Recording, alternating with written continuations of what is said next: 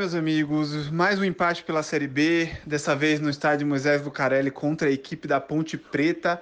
Só que diferente do jogo de Santa Catarina, esse foi um jogo bom de assistir, né? Foi um jogo onde as duas equipes se movimentaram e procuraram bastante o jogo, uma partida de seis gols.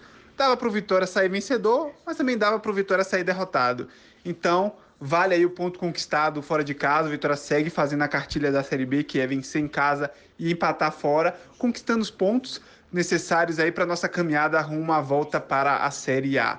Importante destacar que muitos jogadores nessa partida mostraram para Pivete que tem a chance de brigar pela posição de titular, né? Em especial o Matheusinho, que teve um destaque maior aqui nessa partida em específico. Mas o time vem evoluindo e esperamos que a gente possa ver ainda mais evolução na próxima quarta-feira, quando o Vitória enfrenta o Náutico no Barradão pela quarta rodada da Série B.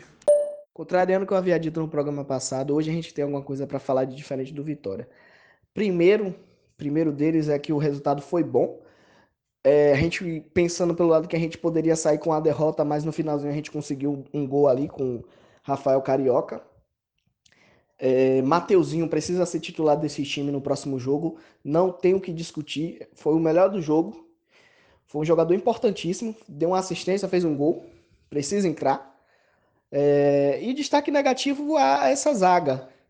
É, essa zaga do Vitória não tem condição nenhuma, embora seja, embora saiba que não seja a zaga titular, né? Provavelmente o Wallace e Maurício Ramos devem tomar aí o lugar de, desses dois zagueiros. E destaque também a Guilherme Rende, que hoje rendeu, jogou bem. Hoje a trilha sonora vai ser o aparelho aqui no quarto de seu Alfredo, no hospital, com o seu Alfredo Guerreiro Rubro Negro. Um jogo que eu não assisti, que eu não ouvi no rádio, que o nervosismo falou mais alto, mas que pela repercussão, pelo termômetro que foi aí os grupos de WhatsApp, que foram os grupos de WhatsApp, o time se dedicou, manteve a invencibilidade, dois jogos fora, dois pontos. Poderia ser melhor, mas pelos comentários aí, é, alguns jogadores voltaram a render, o conjunto agradou em alguns minutos da partida e a expectativa é de aumentar esse sarrafo para que a gente suba e dispute o título, que a gente eu acho que a gente tem caixa para isso. Vamos nós. Amigos da ideia do jogo, brincadeira. Então, Fernando Neto e Rende voltaram a jogar bola, gostei.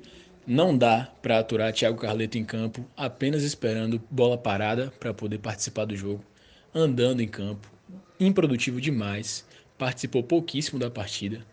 É, um Vitória aguerrido, um Vitória que em alguns momentos sumiu da partida, né, se desligou, mas sempre lutando, muitas vezes sem brilho, sem técnica. É, ali valeu a, a, luta até o final, o, jogador que arriscou para fazer o gol no finalzinho do jogo, se não me engano, o Rafael Carioca.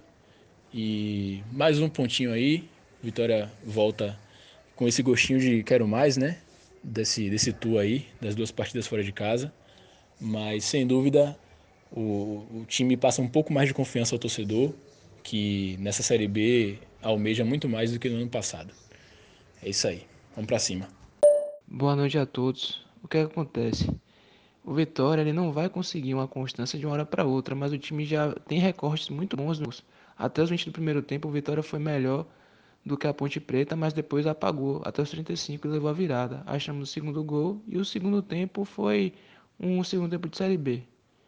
E aí o resultado foi consequência da qualidade técnica. João Vitor muito mal, Bocão nem se fala, isso não é jogador para Vitória, recebeu umas 10 bolas e não criou nada. E Felipe Garcia é aquela velha história, né? Que nunca vai dar certo no Vitória. Muito fraco tecnicamente. Gostei bastante de Mateuzinho, Guilherme Renge, Fernando Neto. E também a gente precisa conversar com o Léo Ceará, né? Porque não adianta ficar esperando bola para fazer gol, não. E não correr para marcar zagueiro, apertar a saída de bola adversária.